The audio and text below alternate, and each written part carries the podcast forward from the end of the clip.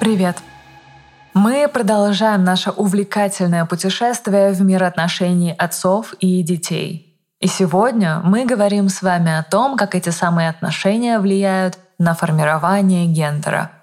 То есть, как отец помогает или мешает ребенку осознать его принадлежность к миру мужского и женского. Мы понимаем, что гендер — это понятие социальное, в отличие от пола, который определен биологически — Гендер является частью нашей идентичности, когда мы можем сказать «я женщина», «я мужчина» или «я небинарная персона» и так далее.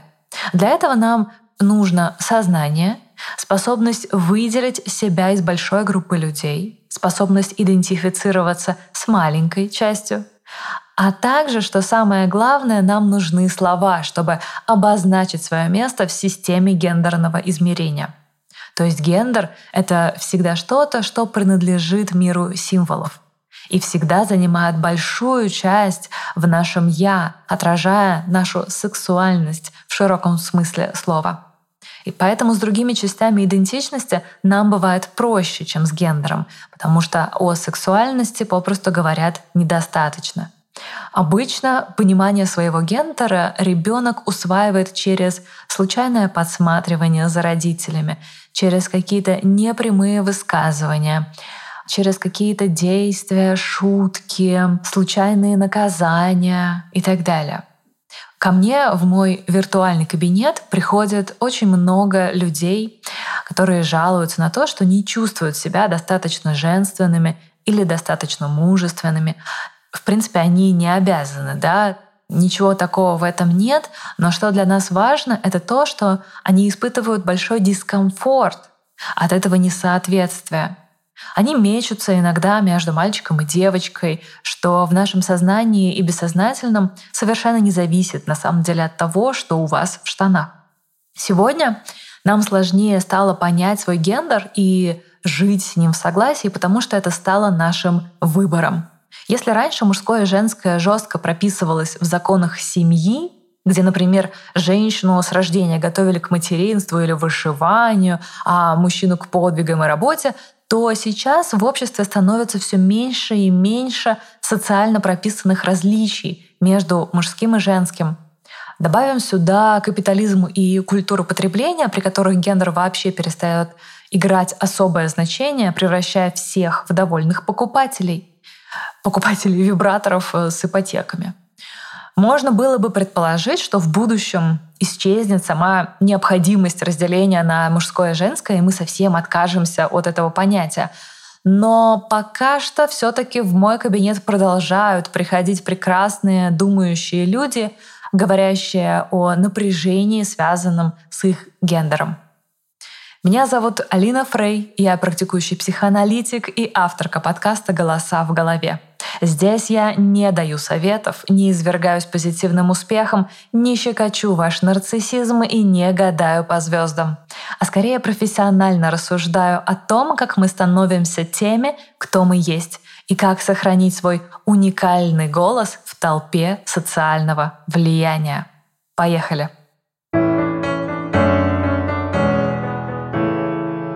Прошлые разы мы говорили с вами, что отцовская функция состоит главным образом в отделении ребенка от матери. Отец, как третья сила, проводит границу, вмешивается и заставляет мать с младенцем переформулировать отношения. Ребенок учится говорить с отцом как э, с тем, кто отличается от мамы. Ребенок вынужден смиряться с периодическим одиночеством, когда папа с мамой нуждаются во времени друг с другом. И ребенок понимает свое место в иерархии семьи, где мама помимо него нуждается в папе, а место мужчины рядом с ней занято. Но также появляется третий как тот, кто участвовал в появлении ребенка. Да, извините за тавтологию. Прежде его появления как отдельного субъекта отец поучаствовал в его рождении как биологического существа, что нам насвистывает задачку посложнее, чем можно было представить что мама в какой-то день там переела сладкого и затем родила сладкого пирожочка. Нет, какая-то таинственная связь между матерью и отцом способствовала появлению малыша. Вот сколько я разговариваю с людьми, Никто еще не говорил, что верил в детстве во всякие вот эти истории про аистов и капусту. Для любого ребенка сцена его зачатия представляет особенный интерес. Откуда я появился? Почему это важно? Потому что уже на этом этапе мы видим слияние двух различий по биологии и смыслу людей, связь которых дает новую жизнь. Вот первое, еще неосознаваемое столкновение ребенка с различиями, которые при этом притягиваются друг к другу. Отец, как мужское, появляется в противопоставлении женскому, материнскому. Очень простая мысль. Мы придумали два разных слова для двух разных гендеров. Существование одного из них невозможно без другого. Иначе различать было бы нечего, согласитесь. Поэтому мы говорим, что женское появляется в момент появления мужского и наоборот. Процесс знакомства с различиями у ребенка происходит поэтапно. Часто дети в самом раннем возрасте воспринимают мать просто как человека по каким-то причинам утратившего пенис. Такой недочеловек как будто бы. Что, в принципе, хорошо встраивается во взрослую патриархальную повестку, но совершенно архаично, несовременно и, да, отсылает к инфантильному времени. Конечно, если отец всем своим поведением показывает, что мать действительно недочеловек, такой кастрат-прислужник, это очень сильно влияет на принятие своего гендера у ребенка. Но постепенно на фоне мужского в сознании ребенка появляется женское как что-то отдельное, а не вторичное, недомужское. И его жизнь постепенно, существенно осложняется. Ведь он встречается с этим в самом себе. Как в зеркале ребенок отражается в своих родителях, в их словах и жестах, в их поведении между собой. Все это подкрепляется вниманием к своему телу. Прежде большое значение имел род, когда связь с мамой подкреплялась кормлением. Или, например, сфинктер, когда ребенка вдруг решили приучить к горшку и много говорили о том, когда и где надо делать свои туалетные дела. Но затем появляется половое различие. В детских садах дети показывают друг другу гениталии. Они с интересом подглядывают в бане за пенисом папы или вагиной мамы. Вдруг для ребенка открывается огромный мир удовольствия от мастурбации.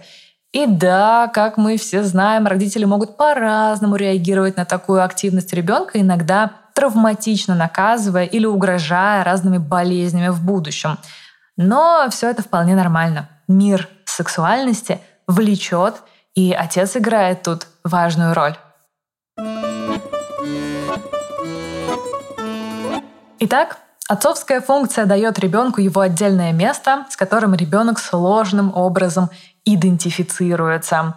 А место это имеет миллион описаний, в том числе и гендер. Отец должен признать за ребенком его женственность или мужественность, которые для него, конечно же, имеют свое символическое значение. Мы ведь не роботы. Все мы можем по-разному понимать маскулинность и феминность. Вот попробуйте спросить себя, что для меня значит маскулинность и феминность? Это про что?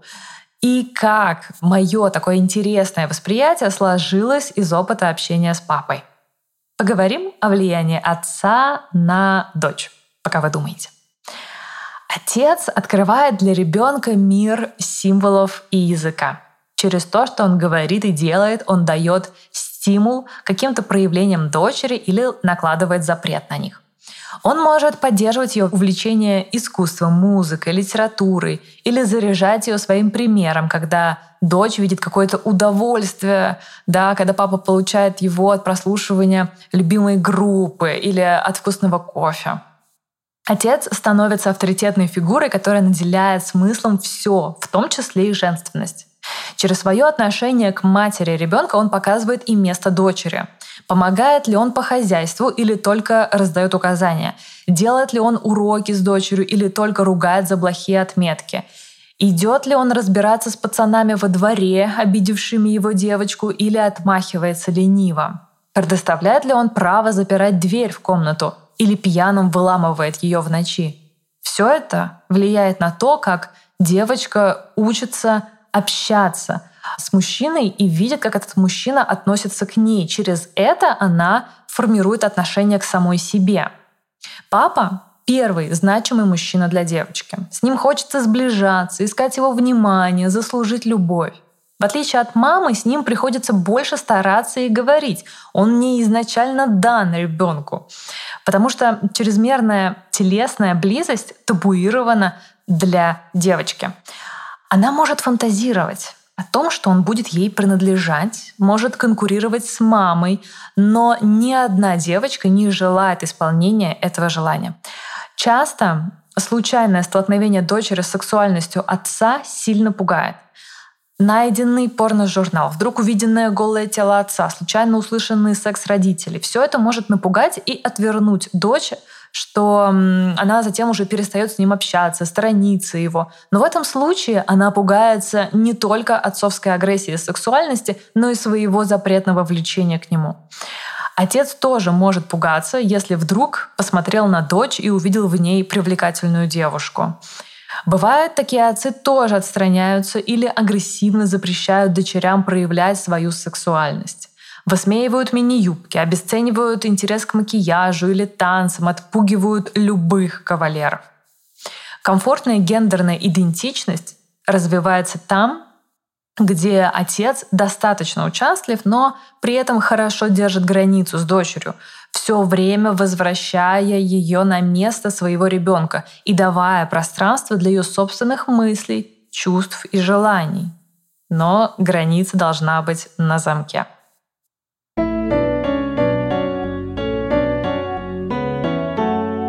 А что с сыновьями? С одной стороны, отцовская функция все так же проявляет себя с дочерьми, как и с сыновьями – все так же важно отделение от матери, границы, нормы поведения и так далее.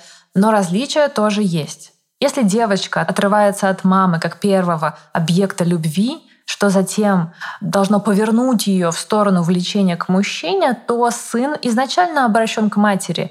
Ему только нужен пример в качестве отца, чтобы в будущем также очаровать или очароваться женщиной. Тут э, без каких-либо поворотов в сексуальности но сразу скажу, что я сейчас не универсализирую этот процесс. Человек вполне может иметь влечение к людям своего пола, к обоим полам, там, иметь гендер, отличающийся от его пола. Но это все лежит в плоскости биологии, генетики, отдельного перинатального опыта и других психоаналитических теорий. Мы сегодня об этом не говорим. Нам не позволяет формат нашего подкаста. Если интересно, кстати, послушайте выпуск с ответами на вопросы в конце сезона про тело. Там я очень подробно разбираю тему трансгендерности. Я думаю, что вам может быть интересно, если вы еще не слушали. Но сегодня мы про другое. Большинство сыновей идентифицируются со своим полом, и в этом им помогают отцы.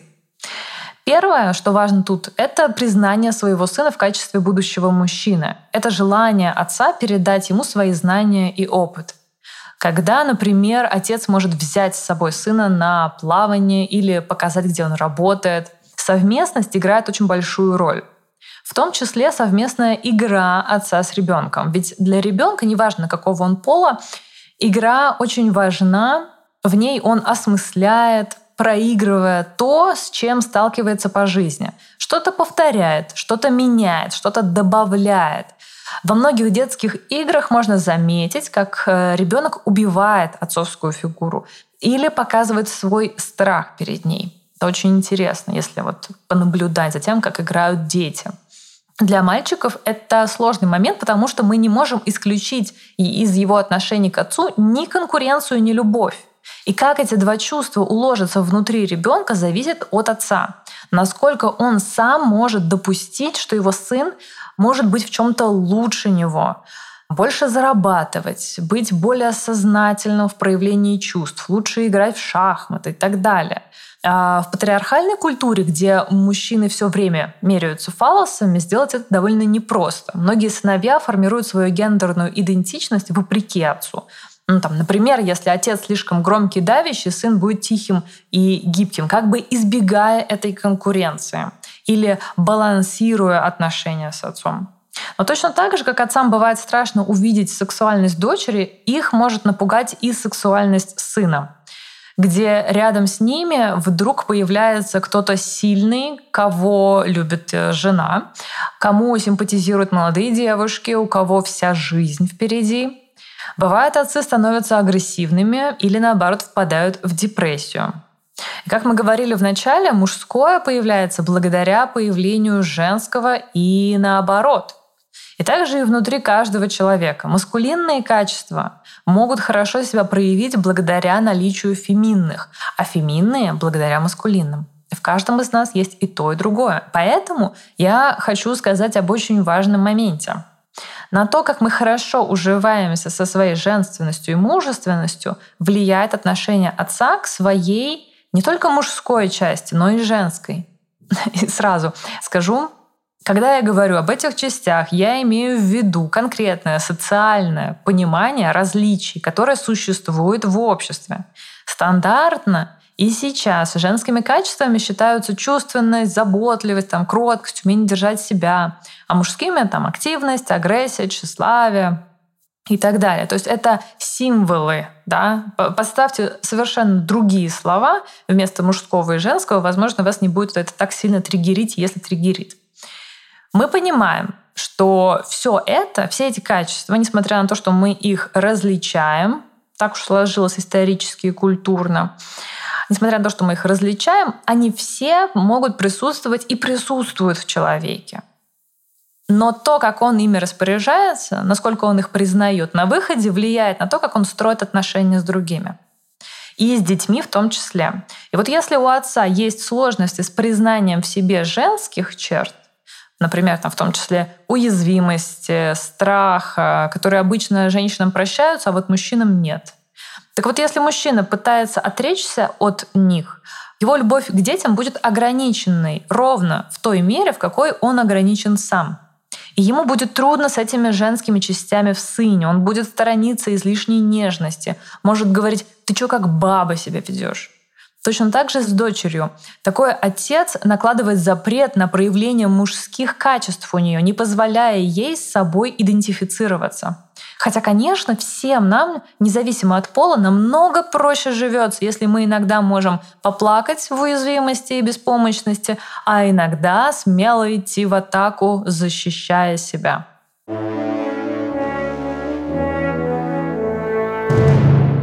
Ну, давайте попробуем подытожить, э, каково может быть негативное влияние отца на гендер ребенка. Сначала скажем про некомфортные границы. Когда отец вообще их не устанавливает, допуская материнский произвол, при котором эта императрица подминает под себя все и вся, властвуя над детьми и не отпуская их в любом возрасте. Или когда он грубо вмешивается в жизнь ребенка, нарушая его границы или окружая его слишком жесткими запретами без возможности получить удовольствие. Ребенок сталкивается со слабостью либо с жестокостью мужчины рядом. В первом случае отца недостаточно, чтобы научиться с ним общаться и понять свою мужественность или женственность об него, потому что он капитулировал, и его род говорит словами матери. А во втором случае нет пространства чему-то своему научиться спокойно, потому что приходится всегда говорить словами отца. И в том и в другом случае, метафорически выражаясь, у ребенка недостаточно времени и пространства, чтобы создать собственный словарь. Второе, о чем обязательно скажу, это отсутствие обещания на собственную взрослость. Как я уже говорила, некоторым мужчинам сложно признать, что кто-то лучше, чем они, что время их э, силы и молодости проходит, что рано или поздно надо передавать власть своим детям.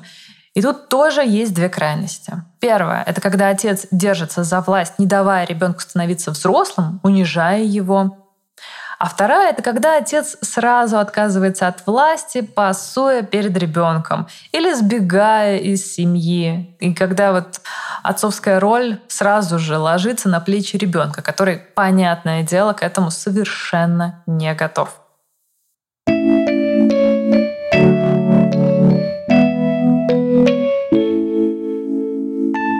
Наверное, вам хотелось бы понять, каково должно быть идеальное, ну или хотя бы хорошее поведение отца, при котором гендерная идентичность ребенка формируется без серьезных проблем. Но такого не существует. Хотя бы потому, что мы никогда не знаем, какие ситуации окажутся важными, ключевыми и в какой степени. Дети рождаются с разными параметрами нервной системы, а в жизни постоянно происходят неожиданные события. Мы изначально уже рождаемся отличающимися друг от друга. И как эти задатки будут преломляться, проходя через жернова социализации, большой и часто неконтролируемый процесс. Да, и как нам контролировать вообще такие процессы, когда мы сами себя-то не контролируем? Нами во многом управляют бессознательные процессы, и отношения отца с детьми — это также столкновение бессознательных — что там было у отца, когда он был маленьким, что там происходило, станет ли он относиться к своему ребенку так же, как относились к нему, или пойдет в протест и будет стараться делать наоборот. Каков образ ребенка вообще у него, что он хочет от него, желает ли он его. Э, большой-большой вопрос. К сожалению или к счастью, у человека нет инстинкта материнства или отцовства. Инстинкт — это биологический такой некий автоматизм, обязательно к исполнению. Но мы знаем, что далеко не все люди хотят иметь детей. Тем не менее, в культуре мы все же встречаем тезис о существовании материнского инстинкта. Женщины хлебнули от этого много невротического, но мы сегодня не о них, не о нас. В сторону мужчин мы таких пассажей об инстинктах не встречаем, как будто мужчинам дается больше свободы в выборе, быть отцом или не быть, а если быть, то каким. То, что прописывается обществом как инстинкт отношений, на самом деле отражает жесткое требование от женщин, ожидание от них, что они будут матерями. А для мужчин же отцовство опционально. Отсюда так много сбежавших отцов в сравнении со сбежавшими матерями. И с одной стороны, это вроде как облегчает жизнь, предоставляя выбор, а с другой стороны, мы имеем ситуацию, где мужчинам стыдно мало известно вообще, как быть отцом. И вообще сложно разобраться, а хочу ли я? Где взять это желание? А насколько сильно оно должно быть? А как подготовиться? А готовность — это про что? А сейчас можно? А завтра? А можно никогда? А можно вчера? Это настолько сложно. Иногда бесконечность выбора и отсутствие требований создает очень сильную фрустрацию, как и преувеличенные требования. Но сложно быть отцом еще и потому, что он, с одной стороны, тот, кто устанавливает границы и иерархию, но при этом является объектом любви. Каждый мужчина по-своему нащупывает этот баланс — когда с одной стороны нужно быть достаточно близким и чувствительным, участливым, при этом сохраняя дистанцию и уважая автономию ребенка. Что уж говорить, мы, взрослые люди, между собой-то не всегда можем с этим разобраться. Куда сложнее с тем, кого ты желал, родил. В конечном счете для того, чтобы он ушел от тебя. Парадокс на парадоксе. Спросите себя, насколько вы смогли уложить вот эту противоречивость своего отца? Или он до сих пор существует в двух разных ипостасях, как, например, кто-то желанный, теплый, любящий и отдельно страшный, наказывающий, угрожающий. А может быть, его образ был полностью уничтожен, унижен, демонизирован. Или он все еще самый лучший мужчина на свете, которым хочется обладать и до которого никогда не дотянулся. Все мы решаем это противоречие отца самым разным образом. Отец, тем не менее, не должен быть идеальным. В любом случае в нем должно быть что-то неподходящее ребенку, что можно будет искать в других. Но в нем должно быть много такого, что можно присвоить себе, сделать своими качествами или найти в будущем партнере.